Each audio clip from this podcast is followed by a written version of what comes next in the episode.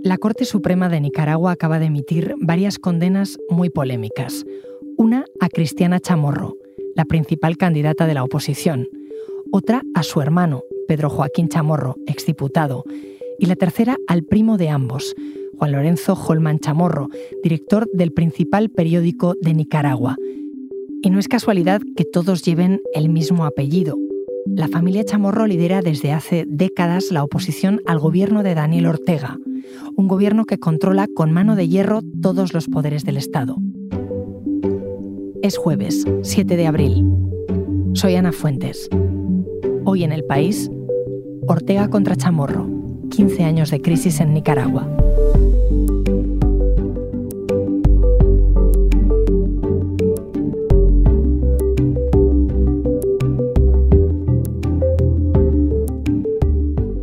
Explique bien lo que está pasando, he llamado a Carlos Salinas, compañero del país, nicaragüense y experto en Centroamérica. Carlos, ¿cómo estás? Hola Ana, muy bien, ¿qué tal?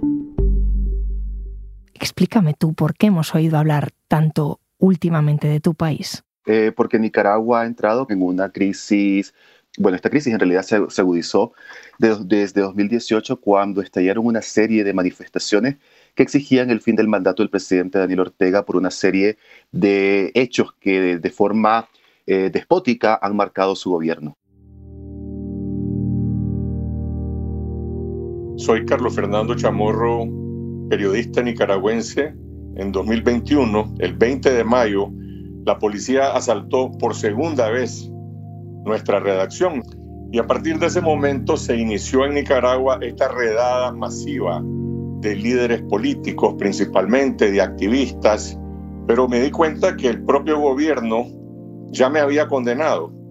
Decían que yo era parte de la conspiración y que había recibido no sé cuántos millones de dólares de la fundación que dirigía mi hermana, que ya estaba presa. Yo salí con una mochila y en esa mochila eh, un par de zapatos adicionales, eh, dos camisas, una mudada, mi computadora personal, mi teléfono y bueno, y, salí de mi casa 24 horas antes, eh, hice este viaje con mi esposa. Ana, la voz que estamos escuchando es la de Carlos Fernando Chamorro, posiblemente el periodista eh, más conocido a nivel, internacional de Nicaragua. Carlos Fernando es hermano de Cristiana Chamorro, la candidata de la oposición apresada por Daniel Ortega. marchó al exilio hace un año, está ahora en Costa Rica, precisamente por la persecución de Ortega contra la prensa independiente en Nicaragua, una de las razones también por las que yo tuve que eh, salir del país hacia México, por la cobertura que hacía de Nicaragua. Carlos Fernando Chamorro era tu jefe en un medio digital de allí de Nicaragua, confidencial. Em, cuéntame, ¿por qué tuvisteis que huir los dos de vuestro país? Eh, cuando estallaron las eh, manifestaciones, estas manifestaciones masivas en Nicaragua en 2018, eh, comenzamos una serie de cobertura muy intensa diaria sobre lo que estaba ocurriendo en Nicaragua, asesinados todos los días, detenciones arbitrarias, una, una violencia desde el Estado terrible y este tipo de, coberturas no le gustó al régimen de Ortega. Los periodistas nos convertimos en el centro de la, persecución política y en mi caso hubo agresiones físicas, hubo amenazas, hubo acoso, hasta tal punto que eh, fuera de mi casa ya había hombres armados que me impedían salir a, hacer mi cobertura, a hacer mi trabajo. Y en este, en este mar de violencia política del Estado, el verano pasado en Nicaragua, el régimen comenzó una serie de detenciones consideradas ilegales por la oposición y por organizaciones de derechos humanos, que incluyeron eh, la detención, el encarcelamiento de siete aspirantes de la oposición a enfrentarse a las elecciones del pasado noviembre frente al presidente Daniel Ortega. Y en esta eh, vorágine de persecución contra la oposición, te cuento que también ha habido dos condenas eh, muy controvertidas contra Cristiana Chamorro y contra Juan Lorenzo Holman, que forma parte, que es dirigente del principal diario de Nicaragua y el más, el, más longevo, que es el diario La Prensa. Son condenas de ocho años en las que el, sistema judicial de Nicaragua los acusa, entre otras cosas, de lavado de dinero. Estas dos condenas eh, son a dos miembros de una misma familia, la familia Chamorro. ¿Qué suponen? Son eh, el último golpe que el presidente Daniel Ortega y la justicia que él controla da a una familia que para los nicaragüenses representa mucho en el imaginario histórico y político del país, tomando en cuenta la importancia que ellos han tenido para Nicaragua, porque es una familia que ha tenido una influencia política muy fuerte y que también se opuso a la dictadura de Somoza. Somos todos los nicaragüenses, todo el espectro político el que tiene que enfrentarse a ese monstruo y el que tiene que resolver el problema de esta nación, que es volver a crear una república.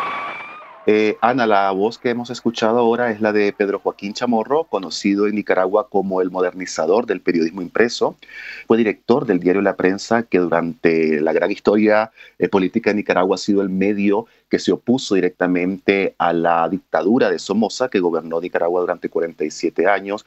También es eh, considerado un héroe nacional porque Pedro Joaquín escribió unas columnas, un editorial diario en la prensa que era muy leído por los nicaragüenses y además tenía un programa de radio que era sintonizado todas las tardes donde eh, hacía periodismo de investigación, donde revelaba cosas fuertes del contra el somocismo y esta posición beligerante le valió que fuera asesinado por la dictadura. Yo quería que me contaras eso, Carlos, qué representa históricamente ¿no? E, esa eh, relación eh, entre la familia Chamorro y los Ortega. Eh, la relación, podría decirse que se forjó durante la lucha contra la dinastía, la dictadura de Somoza, que gobernó Nicaragua durante 47 años, la familia participó abiertamente en apoyar a la guerrilla sandinista que quería derrotar a la dictadura de Somoza. Eh, esa lucha de la familia Chamorro ha sido muy importante en Nicaragua y esa relación se marcó a partir de los finales de los 70 y durante todos los 80 cuando hubo este triunfo revolucionario. Y en ese marco de la revolución sandinista en los 80, ¿cómo se llevaban los Chamorro y los Ortega? Mira, Ana, es una relación bastante interesante porque la revolución hizo que la familia Chamorro se dividiera en dos bandos. Unos apoyaban abiertamente la revolución y formaron parte del gobierno sandinista y otros decidieron oponerse a la revolución porque no estaban de acuerdo con la deriva que estaba tomando el movimiento revolucionario, ¿no? Porque este movimiento se alineó mucho a, la Cuba de los Castro y también a la Unión Soviética y para ellos era como una traición al el, ideal que tenían de un país no alineado. Y en ese sentido la relación de Chamorro con Daniel Ortega era más de carácter político. Es decir, Carlos Fernando Chamorro estaba a cargo de la propaganda oficial porque él era el director del diario Barricada, que era la voz oficial del Frente Sandinista, y a través de eso daba una imagen no a nivel nacional e internacional de una revolución que estaba siendo agredida por un lado, pero también que eh, daba una gran transformación social en Nicaragua. La libertad tuvo hoy un nuevo significado. Dio la mano a la democracia ante el júbilo desbordante de un pueblo que sepultó a una dinastía. Carlos, ¿qué es esto que suena? Estos fueron 10 años de revolución sandinista en Nicaragua. Hubo sí cambios históricos importantes, pero también hay que destacar que durante ese periodo hubo una cruenta guerra eh, civil en el país que eh, desestimó el apoyo de la gente hacia la revolución, por lo que se convocaron elecciones en 1990. Eh, Violeta Barrios de Chamorro decidió lanzar una candidatura de oposición para enfrentarse a Daniel Ortega, pero también hay que destacar que durante ese periodo hubo una cruenta guerra. Eh, así sonaba aquel día histórico de las elecciones de 1990 que me siento muy emocionada en este momento tan importante para Nicaragua y,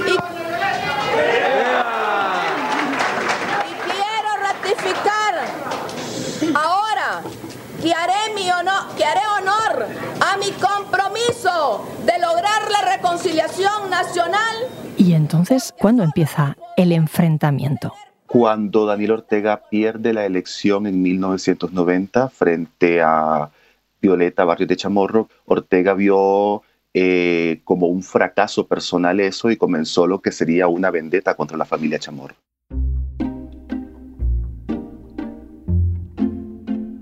En los 90 hay una ruptura entre Daniel Ortega y la familia Chamorro porque Daniel Ortega comienza con una deriva autoritaria para controlar el Frente Sandinista de Liberación Nacional y a partir de ahí comienza también a expulsar del partido a una serie de, de, intelectuales importantes que formaron, que formaron parte de la revolución y que luego se convirtieron en disidentes. En este periodo de los años 90, Ortega también se convirtió en un candidato opositor. Ortega puso todo su afán para retornar al poder durante las elecciones que se dieron en esa, eh, a partir de 1990 hasta 2007 cuando eh, lo logra, pero lo logra con un margen mínimo, eh, un 38%, luego de que hizo una serie de pactos con la oposición para lograr pequeñas reformas que le permitieran a él ese retorno al poder que, como te digo, lo logró en 2007.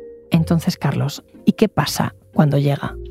Comienza a dar algunas pistas de lo que van a ser los siguientes 15 años de gobierno. ¿no? Lo primero que hace Ortega es desatar una cacería contra el periodismo independiente, pero específicamente, y aquí viene lo interesante, Ana, contra el periodismo que ejercía Carlos Fernando Chamorro a través de la revista Confidencial que él dirigía y a través de su programa de televisión esta semana. Eh, Ortega pone en el punto de mira al que fue en los 80 a un gran aliado. Me hablabas de un punto de inflexión que fue 2018. ¿Por qué? Sí, Ana, mira, en 2018 estallaron una serie de protestas eh, pacíficas, masivas, a partir de una serie de medidas controvertidas que tomó Ortega. La principal de ellas era una reforma a la seguridad social que quería imponer sin consenso.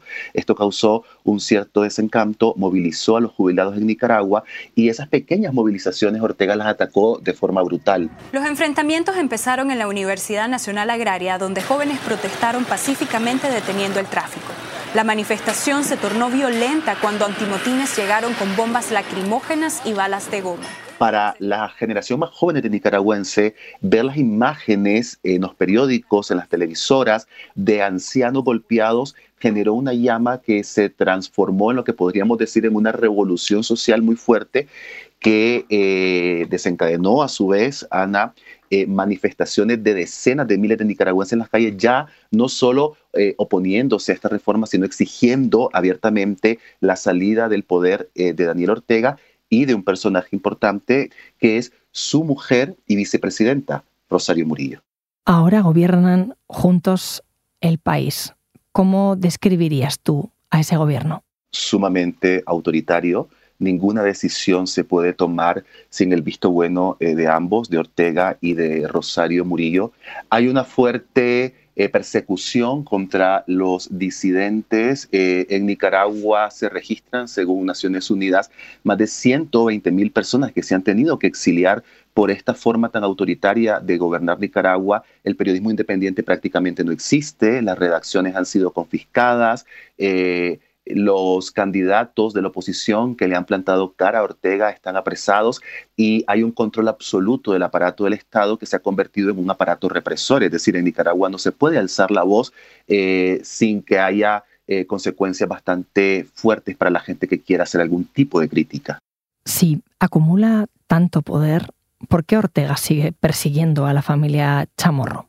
Eh, porque la familia Chamorro en Nicaragua tiene un peso simbólico por el papel histórico que ha jugado.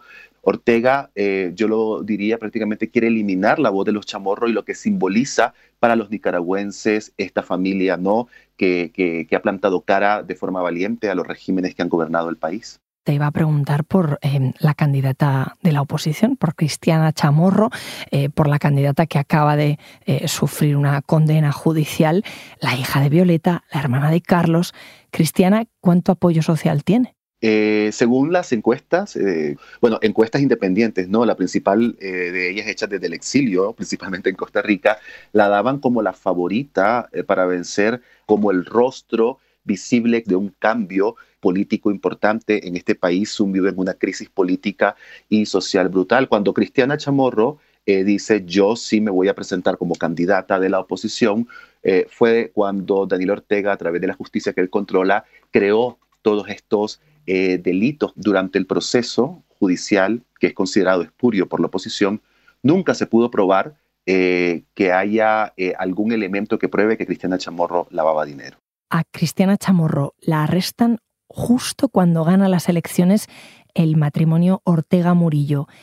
¿Y cuál es la situación ahora de Cristiana Chamorro? es un poco delicada, es decir, ella no está como el resto de los opositores en una prisión en Managua, sino que está, tiene este sistema de casa por cárcel, pero totalmente aislada. No se le permite utilizar internet, no se le permite utilizar su teléfono móvil, eh, está prácticamente encerrada en su habitación y fuentes eh, de la familia dicen que, por ejemplo, que hasta para ir al baño dentro de su propia casa es seguida por un oficial que está permanentemente eh, vigilándola. Es decir, eh, está Cristiana Chamorro totalmente aislada del país para evitar que esta voz tan crítica y que tantas esperanzas había generado en Nicaragua se pueda alzar y pueda generar más simpatía entre los nicaragüenses. ¿Y qué ha sido de su madre, de Violeta Chamorro? Eh, Violeta Chamorro, la expresidenta, está muy enferma, también está encerrada en su casa. Eh, es una situación dramática, ¿no? Porque sus hijos no la pueden visitar, unos están en prisión, otros están en el exilio. Eh, Violeta Chamorro la describiría yo como una mujer que está en una bruma, ¿no? Sola, enferma y apagándose poco a poco en su casa de Managua. Una casa, Ana, que es como un museo porque ahí está eh, los escritos de su esposo, del periodista Pedro Joaquín, el coche en el que fue acribillado, la ropa que usaba el día que fue acribillado y en ese especie de museo personal la voz de Violeta Chamorro se va apagando poco a poco. Ayer casualmente yo le hablé por el teléfono celular a mi madre que no puede hablar y que yo sí tengo la certeza de que me escucha cuando yo le hablo eh, a través de, del teléfono y le, le transmito pues mi cariño, mi amor, mi expectativa de que nos vamos a, reencontrar. Eh, mi compromiso está en el periodismo porque creo que mantener viva la libertad de prensa bajo una dictadura es la última de las libertades y es fundamental eh, poder seguir manteniendo esa voz de libertad. Así habla Carlos Fernando Chamorro de cómo es exiliarse, de cómo es vivir en el exilio. ¿Tú, Carlos, crees que podrás volver a Nicaragua?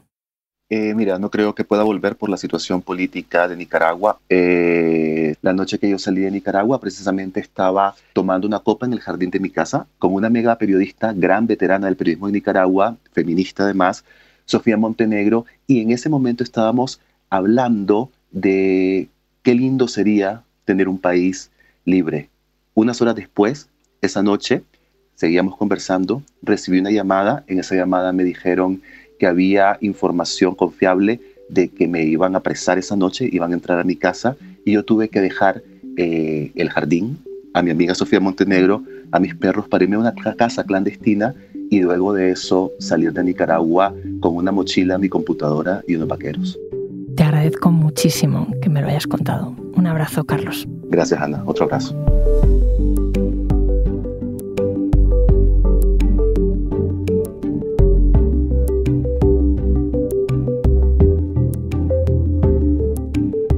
Este episodio lo ha realizado Elsa Cabria. El archivo sonoro es del diario Confidencial de Nicaragua. El diseño de sonido es de Nicolás Chabertidis y la dirección de Isabel Cadenas. Yo soy Ana Fuentes y esto ha sido Hoy en el País.